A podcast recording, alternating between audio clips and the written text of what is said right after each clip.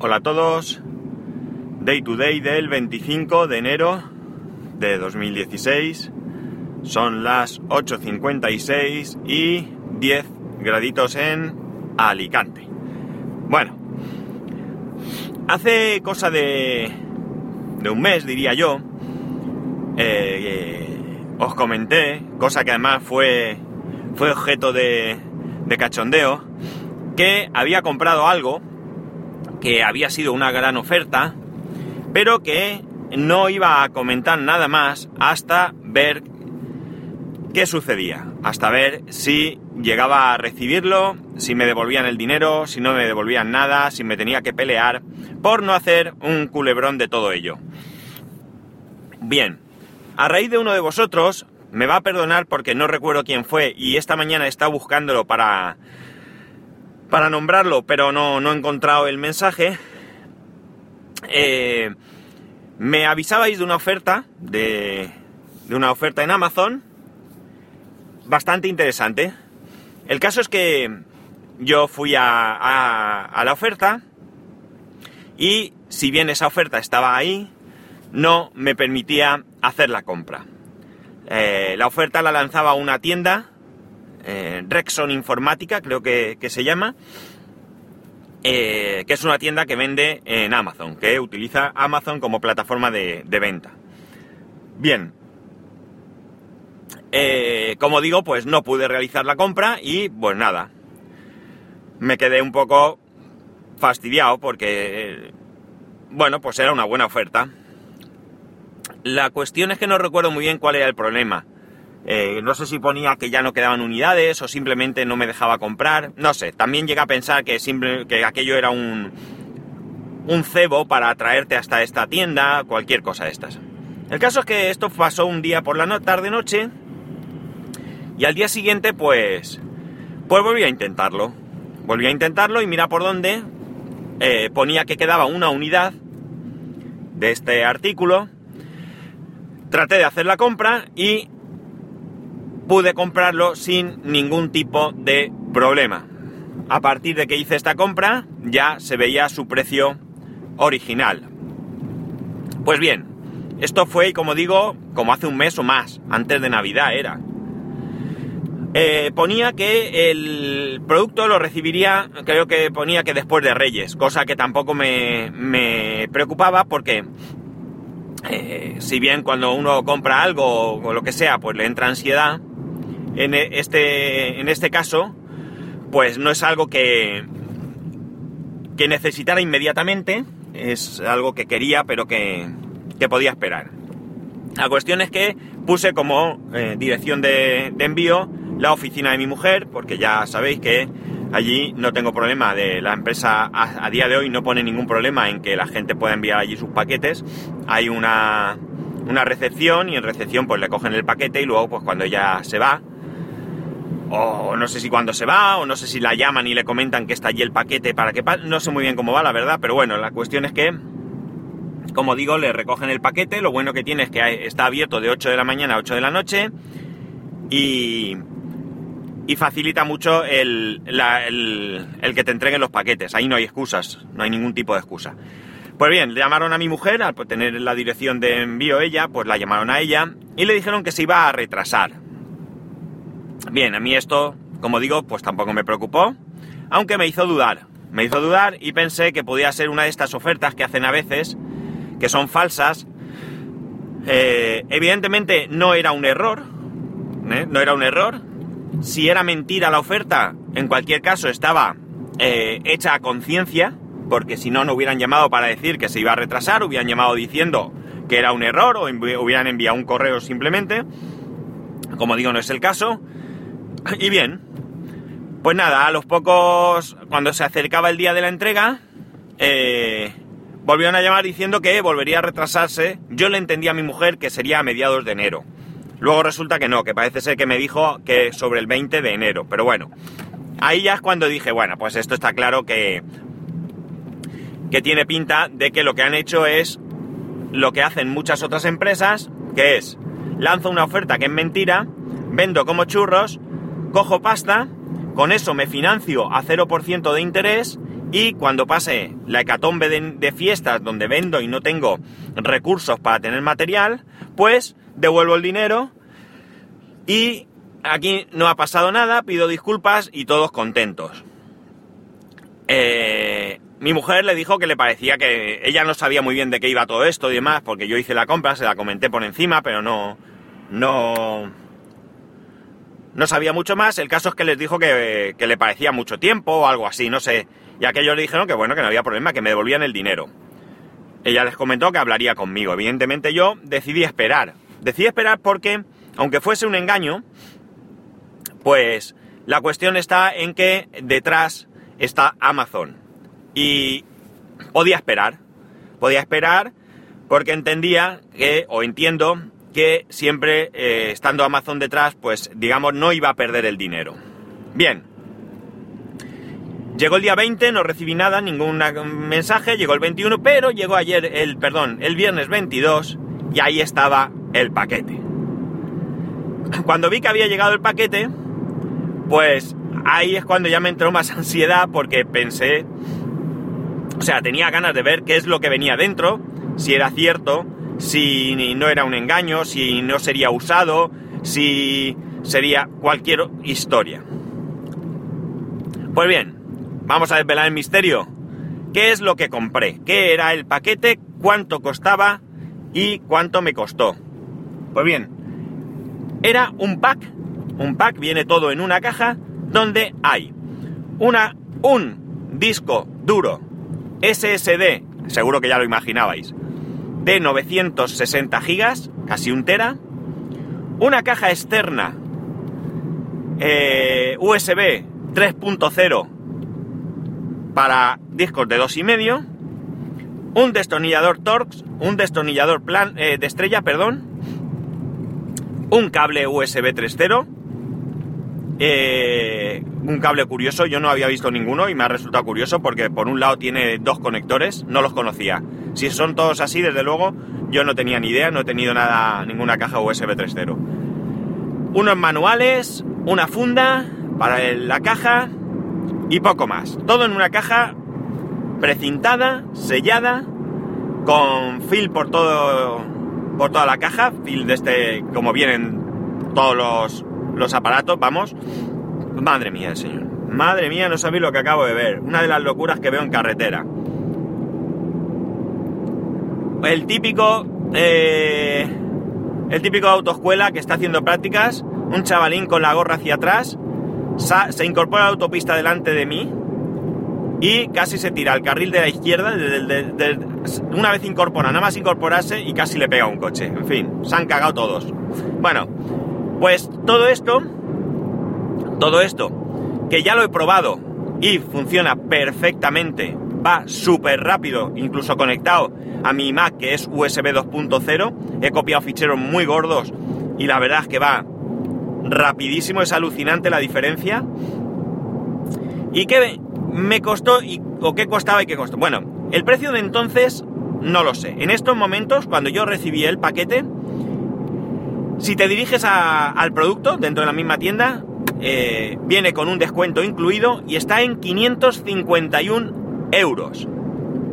551 euros. Y a mí me costó 63 euros. Sí, chicos, 63 euros. Más unos gastos de envío, en total 69 euros. 69 euros. Es decir, prácticamente un poco más de un 10%. Así que podéis imaginar lo contento que estoy. ¿Qué voy a hacer con esto? Pues muy simple. La idea es fácil. Voy a sustituir el disco de un tera de mi Mac por este disco. Voy a quitar el disco de 250 que tengo dentro. Lo meteré en esta caja. Me va a servir para transportar datos y hacer cosas de manera muy rápida. Y voy a volver a meter dentro la SuperDrive, con lo cual todos aquellos problemas que he tenido para instalar Windows y demás desaparecen. ¿Qué problema me encuentro? El único problema que tengo es que mi Mac es de finales de 2009 y el sensor de temperatura del disco se encuentra dentro del mismo disco que trae el Mac. Y si no lo conectas, los ventiladores se ponen a tope porque el Mac deduce o recibe una señal de que está caliente y por tanto siempre están a tope. ¿Cómo se soluciona esto? Pues hay varias maneras. Una, con pasta. 60 euros creo que es, te compras un sensor y lo pones. Es un sensor similar al que trae la SuperDrive que se pega sobre el disco.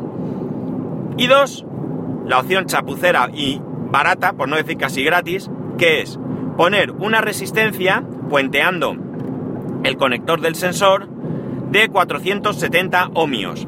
Y esto lo que hace es que engaña al Mac diciéndole que la temperatura de ese sensor es siempre 30 grados.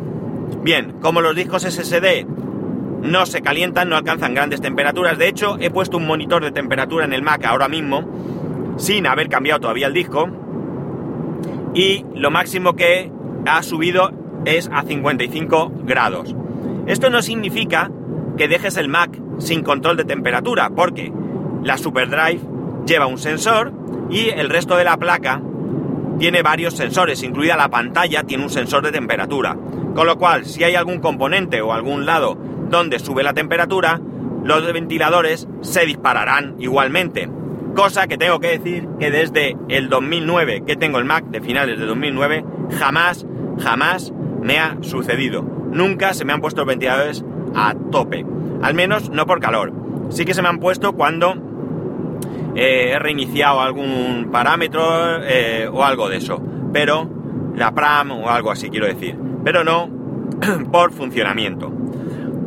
así, perdón. Así que no tengo ningún problema en utilizar esta solución. Una resistencia vale nada. O sea, vas a cualquier tienda electrónica. Lo que me da vergüenza es ir y pedir una resistencia nada más. O sea que eso sí que me pasa, ¿no? Pero bueno, es lo que hay. Así que como podéis entender, estoy muy muy satisfecho con el resultado. Una cosa que ha salido bien. Otras veces no sucede, pero esta vez ha salido bien. Bueno, más cosas. El tema del NAS. El tema del NAS... Sabía que me llamaban. Es que lo sabía. Disculpad. Disculpadme. Bueno, continuamos. Se ha alargado esto más de la cuenta y como podéis entender no recuerdo exactamente qué es lo último que estaba hablando. Eh, el tema que segundo que quería hablar, aparte de lo del disco, era lo de... Esto seguro que os suena raro porque claro, para vosotros no ha pasado nada de tiempo, pero para mí ha pasado una hora. Entonces, eh, seguramente el podcast suene raro, pero bueno, son los problemas que tiene el grabar como yo grabo. Lo que decía, el segundo tema que iba a tratar, si es que lo he empezado o no lo he empezado, era lo del NAS.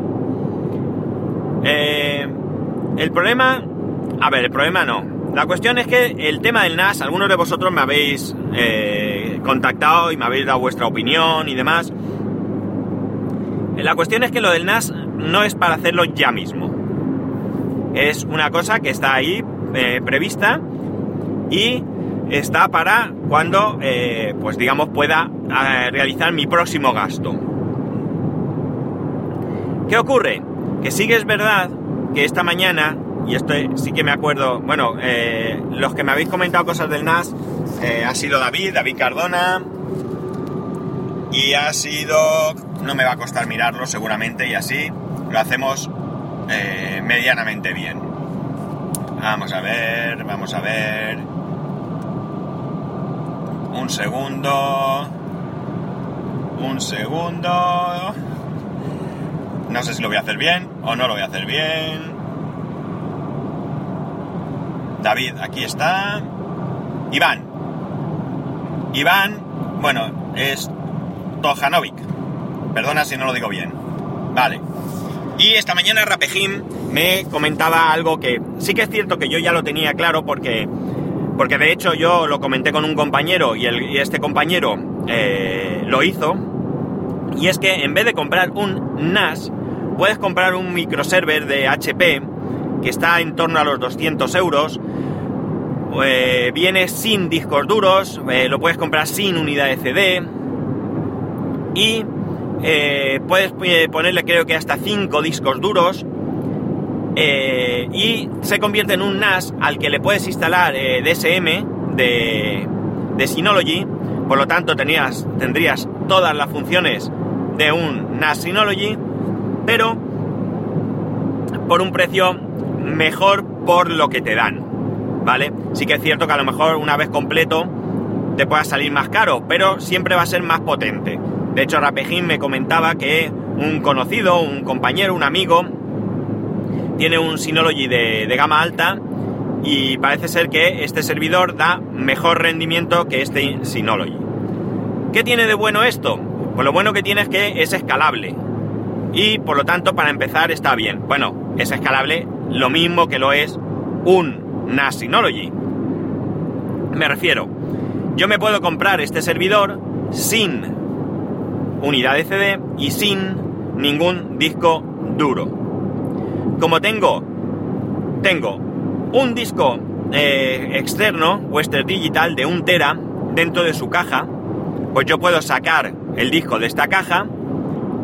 Y además tengo un Seagate de un tera dentro del Mac, por lo tanto eh, puedo utilizar estos dos discos momentáneamente para ponerlo en marcha, para utilizar este sistema eh, NAS y eh, ir poco a poco controlando todo, todo. Yo me haría un RAID 1, es decir, yo pondría los dos discos en espejo, me daría mucha seguridad en cuanto a mis datos y, y por tanto eh, mucha seguridad tanto en cuanto que si casca un disco tienes copia en el otro disco, ¿vale? pese a que tengas esto, debes de seguir haciendo copias de seguridad. Y la cosa es que por tanto, pues puedo comenzar con mis dos discos, con un tera nada más, está claro que no es mucho espacio, pero puedo empezar a jugar con esto. Y más adelante, cuando vuelva a poder hacer inversión, eh, pues ya ponerle discos duros más gordos. Imaginar que en algún momento dado, pues podría incluso ponerle dos discos de 4 teras o algo así. Hasta cinco discos, o sea que podéis ver que aquí se puede hacer combinaciones bastante, bastante potentes. En cualquier caso, seguramente yo lo compraría sin unidad de CD, porque la unidad de CD mm, me podría hacer falta para nada, pienso, porque no necesito la unidad de CD ni siquiera para instalar el DSM. Hay una comunidad más amplia que ya me ha comentado Rapejim que está metido y que ahí están al día de todo lo que es actualizarlo y demás. Y como digo, pues tendría un sistema potente y eh, más barato que uno de similares características de otra marca como Synology. Pero bueno, esto es una opción a estudiar, ¿vale? Esto es una opción a, mirar, hay que ver el precio y hay que poner una hucha, una hucha. Vale. Este, mientras tanto, este fin de semana he estado jugando. Eh, no creo que vaya a ser exactamente lo mismo, ni de lejos, pero he estado jugando con la posibilidad de montar un NAS con la Raspberry. Eh, que por cierto me reñía Drapejín también, porque yo digo, decía el otro día Raspberry. Sí que es verdad que está mal dicho y lo sé. Y el otro día cuando lo dije la primera vez ya sabía que lo había pronunciado mal. Pero bueno, digamos que incluso a conciencia lo hice porque me resultó más cómodo. Resulta más cómodo decir Raspberry que no Raspberry, ¿verdad? ¿Eh? Más con mi acento de Texas. Bueno, bromas aparte. Pues he estado pensando haciendo esto. Hay un software que es NAS for Free, NAS 4 Free, que te monta, eh, puede montar un servidor que tiene, tiene versión para, para RM y por tanto puedes utilizar la Raspberry para esto. Eh, no lo he estado utilizando con la Raspberry, lo he estado utilizando con la eh, con el Virtual Box. Y cuando digo utilizando, digo poniendo en marcha. Es bastante, bastante sencillo. De hecho, he encontrado un canal en YouTube donde hay cuatro vídeos que te explican los cuatro pasos. La instalación, la creación de usuarios y grupos, bueno, la instalación, la configuración, la creación de la instalación, la configuración, eh, añadir los discos y eh, eh, me falta el último que era... Ah, sí, lo he dicho al principio, usuarios y grupos, ¿vale? Para crear usuarios y grupos. Como digo, esto no sería, no es lo mismo, pero bueno, para empezar a trastear, probar y tener un NAS, desde luego el consumo es mucho menor. pero me daría la opción también de trastear hasta que tenga posibilidad de lo otro. Uno de los problemas que tengo es el espacio, la verdad es que es un asco porque ojalá pudiera tener un despacho, una habitación solo para mí, para el tema del ordenador y mis trastos, pero bueno, pues no puede ser. Como digo, el NAS for Free es muy sencillo de manejar, es muy sencillo de utilizar, eh, se hace todo a través de un entorno web, está en castellano, eh, está basado en BSD, creo recordar, y, y bueno, pues arranca bastante rápido, como digo, y no me ha, no me ha supuesto absolutamente ningún problema ni ninguna pega el instalarlo.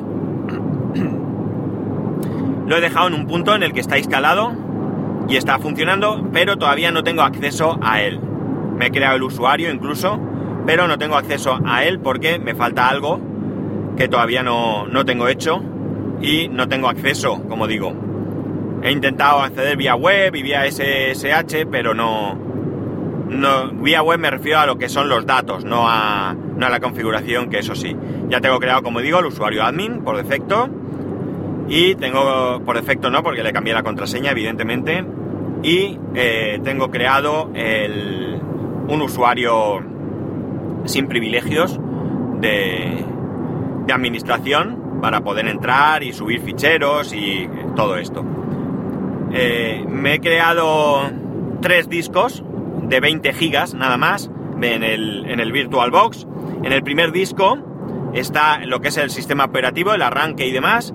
Y con los otros dos discos lo que me he hecho es un sistema RAID 1 con la intención simplemente de probar, de probar este, este sistema y demás. Yo no he trabajado en casa nunca con RAID, sí que por mi trabajo tenemos clientes que están con RAID, es una pasada el que un servidor te avise de que hay un disco que no está funcionando mal, pero que lo va a hacer en un futuro, se llama eh, estado predictivo en HP, y tú llegas, ves los discos duros, tienen un LED verde que parpadea como cualquier disco cuando está accediendo a él, pero cuando está con error está de color naranja.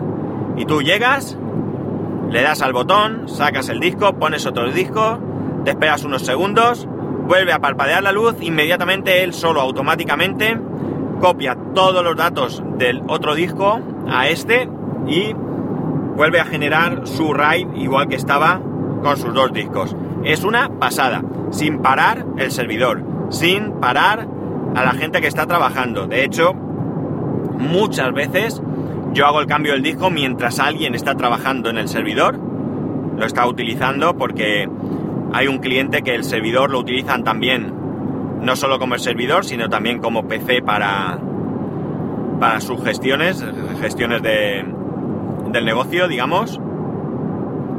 Y, y mientras están haciendo cosas, yo llego, le digo que no se muevan, abro la puerta del servidor, compruebo cuál es el disco, saco uno, meto otro, me espero unos segundos, me verifican en remoto que ha empezado el proceso y me piro sin más. O sea que es un invento, lo del RAID es un invento. Bueno, estas son las cosas a, que, a las que me he dedicado este fin de, este fin de semana. Lo del NAS, ya digo, está ahí, eh, tengo el, el virus del NAS ahora, que me corroe por dentro. Y bueno, ya veremos, ya veremos cómo acaba. La única pena es, mm, para lo del NAS, mi conexión. Si tuviese una conexión de subida más interesante, más que los 3 megas que tengo, pues desde luego podría, haría muchas cosas, porque probablemente hasta mi propio servidor web, donde está spascual.es y todo esto, pues lo tendría en casa me daría mayor dominio. Sí que es cierto que si ante una caída o un corte de luz no es lo mismo que un servidor eh, contratado en un hosting donde tienen servidores redundantes, donde tienen sistemas de alimentación interrumpida y todo esto.